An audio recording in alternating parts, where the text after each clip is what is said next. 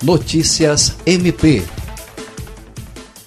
o Ministério Público do Estado do Acre, por intermédio da Promotoria Civil de Brasileia, expediu recomendação na última quarta-feira, dia 25, para que supermercados, drogarias e farmácias não aumentem os preços de produtos e serviços sem justificativa, principalmente os itens de higiene e utilizados por profissionais de saúde, como álcool gel e máscaras.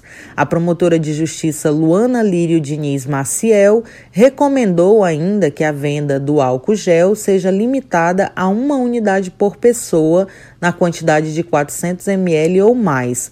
Em quantidade menor, poderão ser vendidas até três embalagens.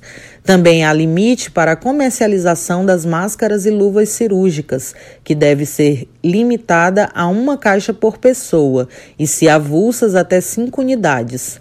Também deverá ser adotado horário de funcionamento diferenciado para atender pessoas idosas que fazem parte do grupo de risco do coronavírus. Esses estabelecimentos deverão informar, no prazo de 72 horas, as medidas adotadas no sentido de atender a recomendação, podendo ser adotadas medidas administrativas e judiciais em caso de descumprimento. André Oliveira, para a Agência de Notícias do Ministério Público do Acre.